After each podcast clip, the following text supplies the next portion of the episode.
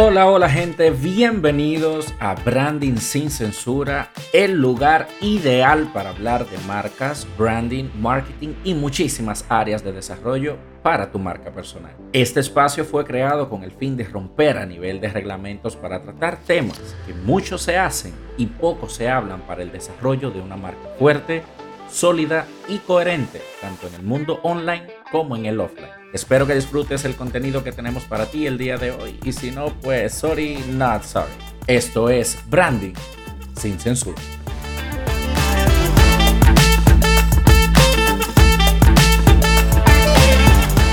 Saludando señores, buenos días, feliz inicio de semana, espero que se encuentren súper bien y que cada una de las personas que me presta sus oídos y este momentito para compartir, reflexionar y hablar acerca de lo que el branding realmente tiene a nivel emocional para cada uno de nosotros y claro, de nuestras marcas.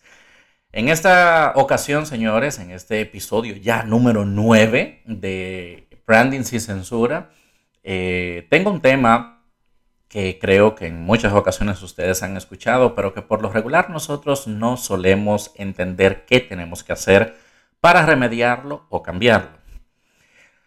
En muchas eh, situaciones nos encontramos difícilmente para crear eh, contenido porque vemos que el mercado está saturado, hay mucha gente hablando de nuestro nicho, hay muchos temas que ya están quemados y nosotros no siempre solemos depender de las tendencias. Entonces, ¿cómo evitamos ser más de lo mismo? En mentoría grupo de chicos maravillosos que estoy ahora mismo guiando, eh, me he encontrado con la situación de que una de las cosas principales que más les da temor es que después de tener tanto tiempo de estudios, después de involucrarse tanto en talleres, conferencias, dar tanto tiempo de práctica, caer en la misma situación de un hoyo o todo el mundo metido en el mismo barco hablando de la misma mierda todo el tiempo y que al final no hay nada nuevo que decir. Creo que una de las cosas principales que nosotros debemos entender como marca es nuestro propósito. Nuestro propósito realmente va a ser clave para nosotros entender qué es lo que vamos a aportar. A ver, tú que eres diseñador, tú que creas contenido, tú que trabajas en el área del emprendimiento, de, la asesoría, de los negocios, ¿en qué eres bueno? Después de pensar en tu respuesta, tienes que entender que luego de tú identificar esto, no hay nadie más que tú que sea bueno en eso.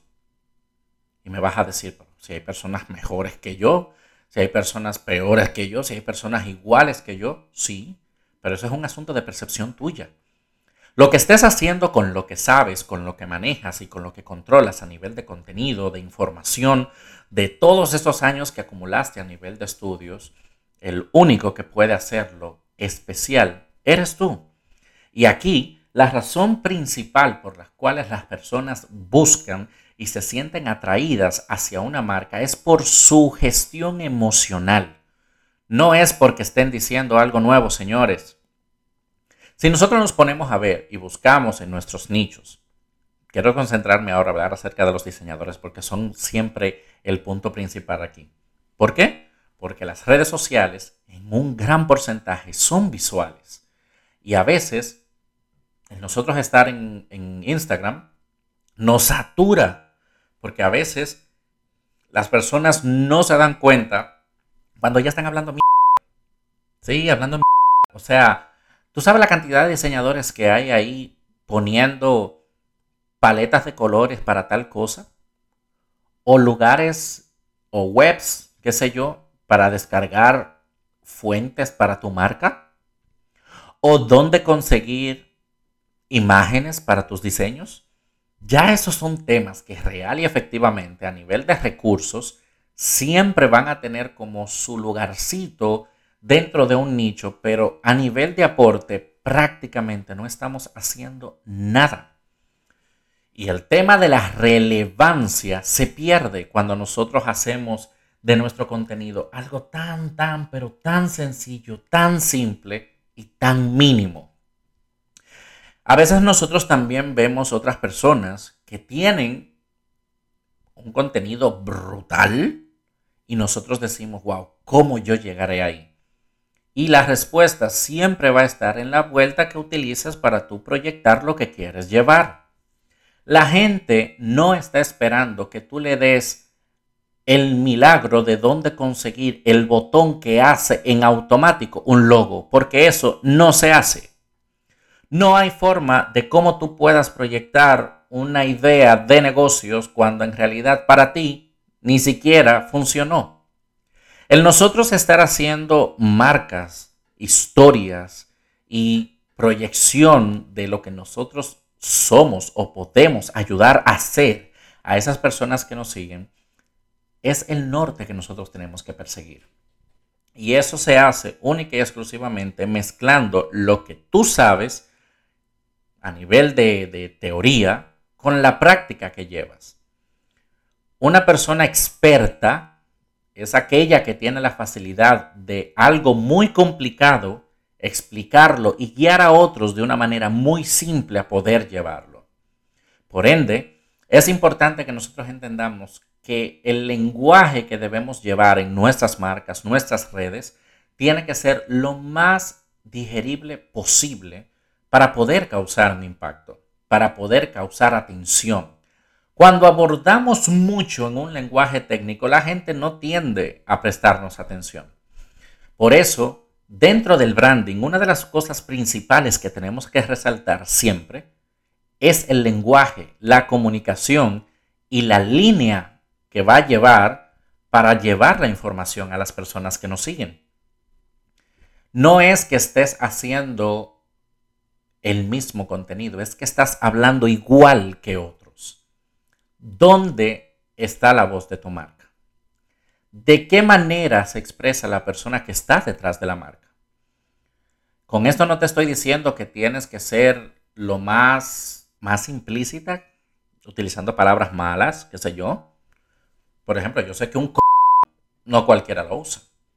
O decirle a alguien, mira, vete a la Tampoco todo el mundo lo puede hacer. Pero el que está acostumbrado a tomar clases conmigo sabe que esas son cosas muy normales ya llega un punto en el que las personas conectan con lo que estás diciendo porque tu forma de ser, hablar y actuar está proyectada en el texto. Esa es la gestión en la que nosotros tenemos que enfocarnos al momento de nosotros crear. Porque no estamos creando nada nuevo, estamos creando la forma de llevar una información desde una perspectiva personal y lo que nosotros entendemos que puede aportarles. Cada vez que nosotros nos enfoquemos en crear o darle vueltas a todo lo que nosotros vemos en redes sociales y querer por obligación sacar algo desde cero, cuando todo ya existe, yo sé que esa palabra o esa frase ustedes ya la han escuchado en muchas ocasiones, pero es cierto, señores, no es que esté quemada, es que es necesario que ustedes entiendan de una buena vez y para siempre que no hay nada nuevo. Ustedes no van a traer nada nuevo, no van a decirle nada nuevo a la gente, ni van a crear un nuevo sistema de, de, no sé, que le ayude a usted a traer un poquito más de energía del sol a la tierra. No habrá, no habrá, no se pongan a inventar y hagan, creen, realicen, curen lo que ya está. No todas las personas saben de qué manera diseñar. ¿Eres diseñador? Enseña desde tu experiencia. No todo el mundo sabe de qué manera hablarle a las personas. ¿Eres comunicador? Orienta a las personas de forma correcta a cómo dirigirse a una cámara, ante un micrófono, en fin. Busca eso que tú ya tienes y has trabajado por pasión, por deseo, porque te gusta y porque has conseguido mm, desarrollar eso como una habilidad positiva y ejecútalo dentro de tu contenido. Dalo, pero desde tu voz. No caigas en la misma situación que caen muchas personas al momento de crear contenido, que se frustran, se bloquean y no quieren hacer absolutamente nada porque llega un punto en el que se sienten abrumados porque no saben qué van a hacer, porque supuestamente ya el otro lo dijo, o mi competencia lo dijo. Señores, hoy salí, perdón, hoy no, perdón, el, el el sábado estaba en una, eh, en una reunión de idea marca y le decía a los chicos, no se centren en la competencia para ustedes ser. La competencia tuya como marca debes de ser tú. Crea por ti. Crea porque tú crees en lo que estás diciendo y no te enfoques en lo que necesariamente el, mercado está moviendo, porque al final lo que tú estás tratando de hacer es conectar. Y cuando las personas ya están enamorados de tu, de tu marca, es imposible que por más competencia que existan, ellos no vayan a elegirte. Así que esta semana pensemos en si nosotros estamos siendo más de lo mismo o si nosotros vamos a determinar cómo vamos a diferenciar lo que nosotros hacemos por la forma en cómo lo decimos y así poder captar la atención de las personas. De lo contrario, lamento decirte que vas a caer en el mismo círculo en el que está la gran mayoría de personas.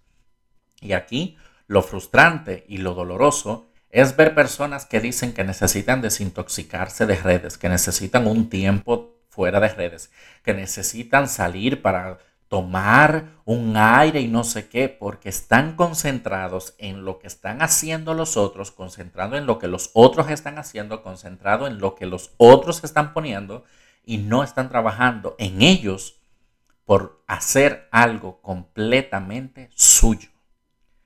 Así que ahí les dejo esa piedrecita y espero que la información le haya llegado al corazón a quienes tenían que hacerlo. Así que espero que todos tengan una grandiosa semana y que la pasen súper bien. Recuerden que para, para crear tenemos que creer, pero primero creer en nosotros y luego en lo que estamos haciendo.